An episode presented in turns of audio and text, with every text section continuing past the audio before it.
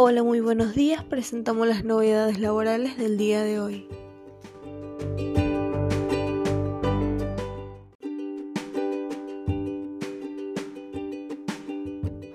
Sin IFE ni ATP, pero con Repro 2, confirmado por el Gabinete Económico. Según se informó oficialmente, se hizo un diagnóstico de la situación y dinámica económica actual y se repasó el impacto de las medidas adoptadas en los últimos meses en el contexto de pandemia y las perspectivas de la nueva herramienta que se ha diseñado para continuar con el apoyo a las familias y las empresas, en un contexto de recuperación paulatina del nivel de actividad.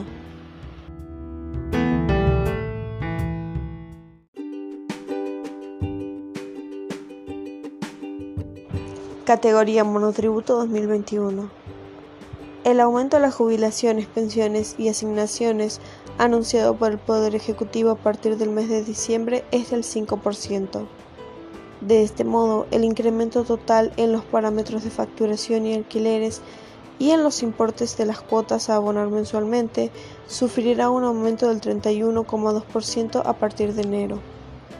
Conocido este porcentaje, ya se puede adelantar el cuadro de las categorías del monotributo 2021.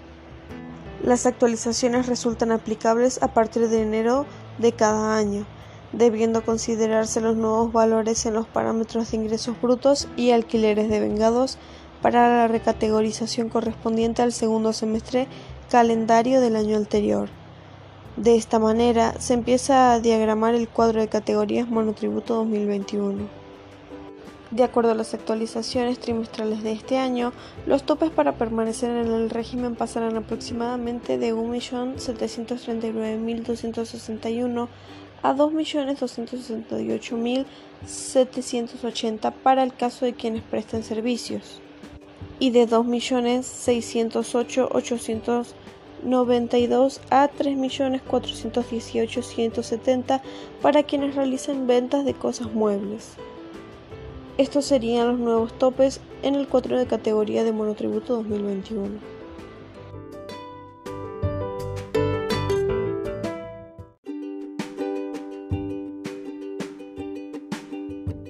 Moratoria y crisis.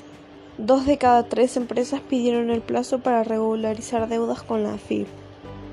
Como si quedaran dudas del efecto demoledor de la crisis económica acentuada por la pandemia de coronavirus, Dos de cada tres compañías que operan en la formalidad solicitaron a la Administración Federal de Ingresos Públicos una prórroga de sus vencimientos y la reestructuración de deudas correspondientes al pago de aportes y contribuciones patronales por cerca de 167 mil millones.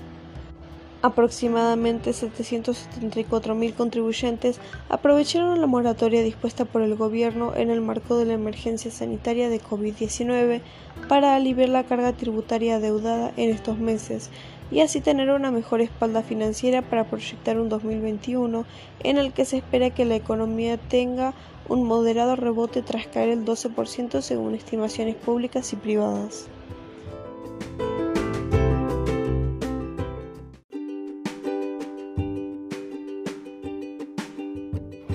Hoy comienza el pago del aguinaldo a estatales y docentes. El mismo está dividido en tres jornadas, viernes 11, lunes 14 y martes 15 de diciembre.